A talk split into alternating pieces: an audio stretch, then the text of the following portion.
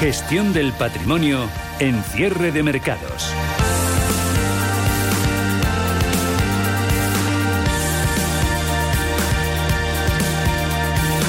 Como todos los jueves con EBN Banco, saludamos al responsable de su plataforma de fondos, a Víctor Ferraz Carriazo. ¿Cómo va todo, Víctor? Encantados de saludarte. Sí. ¿Qué tal? Todo muy bien.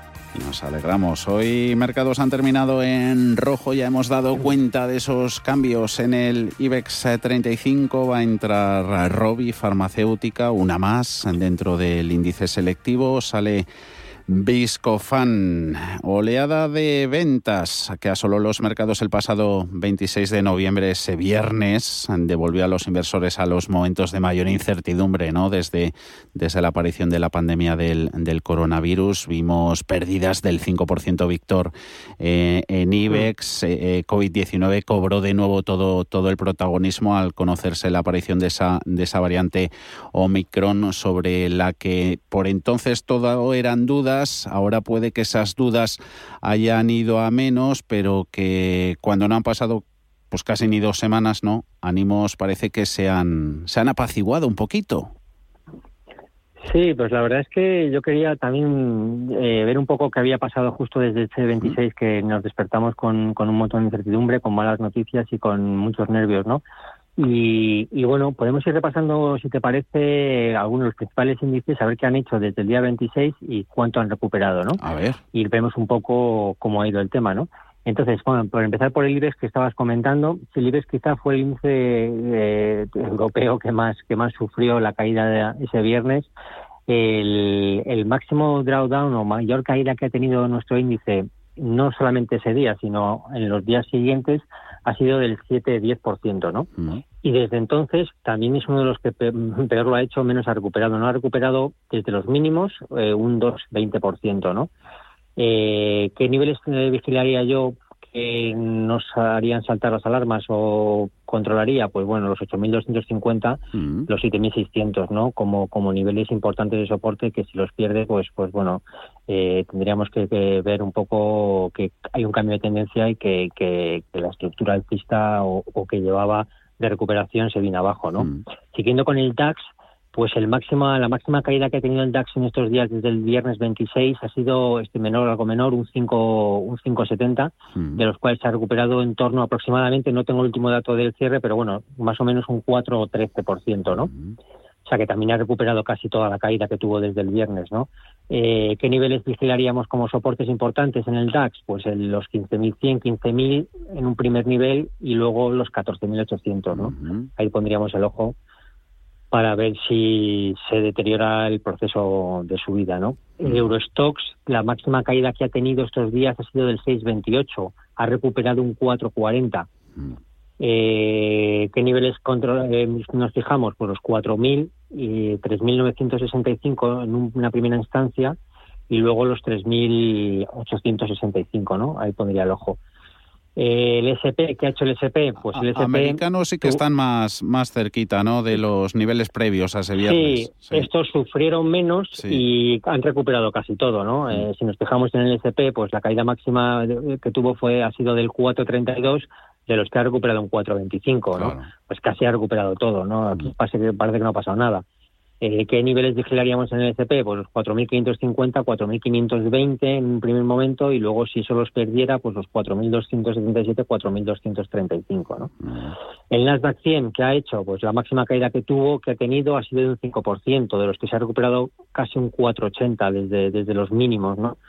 ¿Qué niveles vigilaríamos en el Nasdaq 100? Pues los 16.100 en un primer momento y si eso los perdiera, pues los 15.687, 15.527.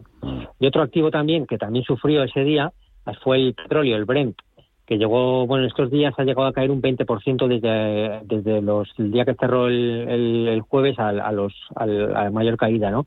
Estaba en torno a 82 y medio más o menos y se fue a casi 66 dólares, ¿no? De los que ahora está en 75 y pico, o sea que ha recuperado pues en torno a un 15%, ¿no? Con todo esto lo que quiero quiero hacer ver un poco a los oyentes que, que en la bolsa la verdad es que es bastante puñetera muchas veces y, salen noticias que ni las hemos podido contrastar, no sabemos qué alcance tienen, pero, pero los movimientos son muy virulentos y muchas veces que nos preguntan los oyentes, ¿qué hago? ¿Vendo? ¿Me salgo? Eh, pues es que no se sabe muy bien. Eh, fíjate, lo poco, en dos semanas hemos recuperado, los americanos han recuperado casi todo y nosotros los europeos, pues bueno, nos está costando un poco más, pero, pero ahí estamos, ¿no? Con lo cual, muchas veces el salirte del mercado y volver a entrar te pierdes, la, te, quedas fuera del mercado, ¿no? Entonces, al final, te sales en como estabas, vuelves a, comprar en máximos, eh, o sea, un poco de desastre, ¿no? Que al final se demuestra, Víctor, ¿no? Que, que vendiendo en esas situaciones, eh, cuando domina el pánico, al final termina siendo un mal negocio.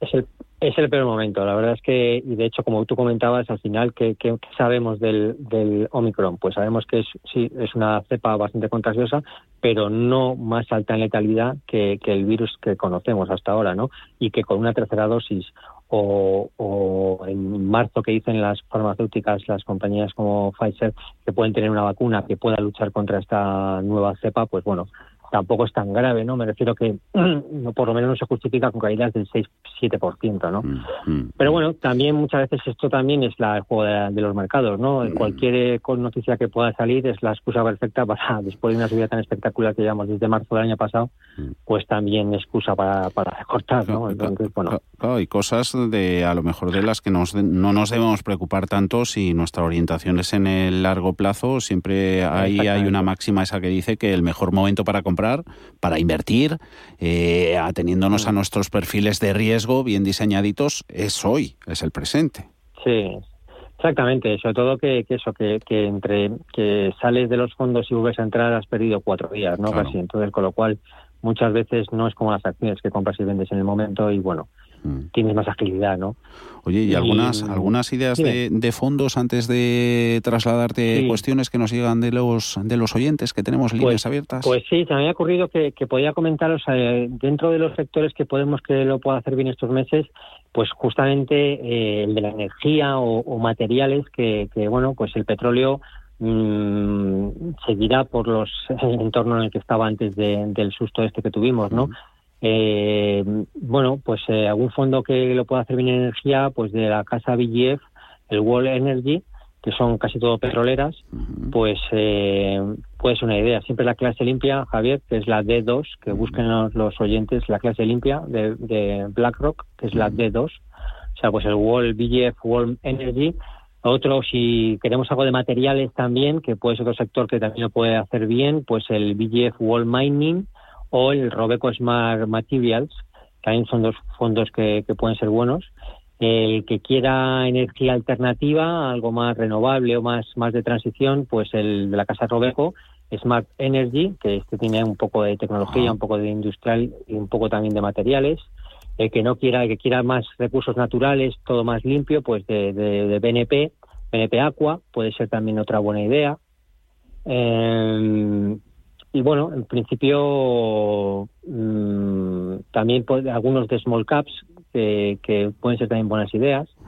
eh, tanto, bueno, hicimos un webinar, también aprovecho para, para comentártelo la semana pasada con la, con la gestora Lombia, que está colgado en nuestra web para que lo puedan consultar. Y explican qué son las small caps y explican la estrategia de, inversión. Lombia, sí, pues muy, muy, especializada en, en small caps. Eh, aquí solemos tener también a, sus gestores. Y mira, voy a aprovechar que esto nos viene bien para, para aislarlo. Una de las cuestiones que iba por ahí, precisamente por empresas de, de pequeña capitalización.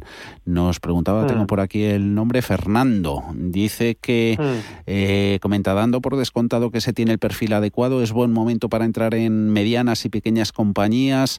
Había pensado en dos fondos, uno es el Trini del Global Smaller Companies, otro el T-Row Price US Smaller Companies. ¿Ambos pues miran más a Estados Unidos, Víctor? ¿Estos dos? O... no, el primero es más global, ¿no? El, de bueno, este Trinidad tiene dos estrategias. Tiene una estrategia en, en USA, que mm. sería el Middle American Smaller Companies, mm. y luego es verdad que también tiene una estrategia más global, que es el Global Smaller Companies. O sea, mm. tiene dos estrategias si queremos centrarnos en el mercado americano o si queremos eh, buscar un fondo que, aglutine más zonas, ¿no? Eh, esos serían dos muy buenos fondos. Luego también, ya que te he comentado lo de Lombia, que son expertos, eh, porque son los gestores que estaban antes en otra gestora, en Grupama, y montaron la gestora Lombia, con lo cual ellos llevan haciendo esto hace más de 20 años, ¿no? Eh, tienen, son especialistas en small y mid cap en Europa y, nosotros tenemos sus fondos en la plataforma. Es una gestora que además le, hemos visto nacer el año pasado con lo cual enseguida la, incorporamos, conocíamos a los gestores, bueno, a, los ventas aquí en España y, a los gestores.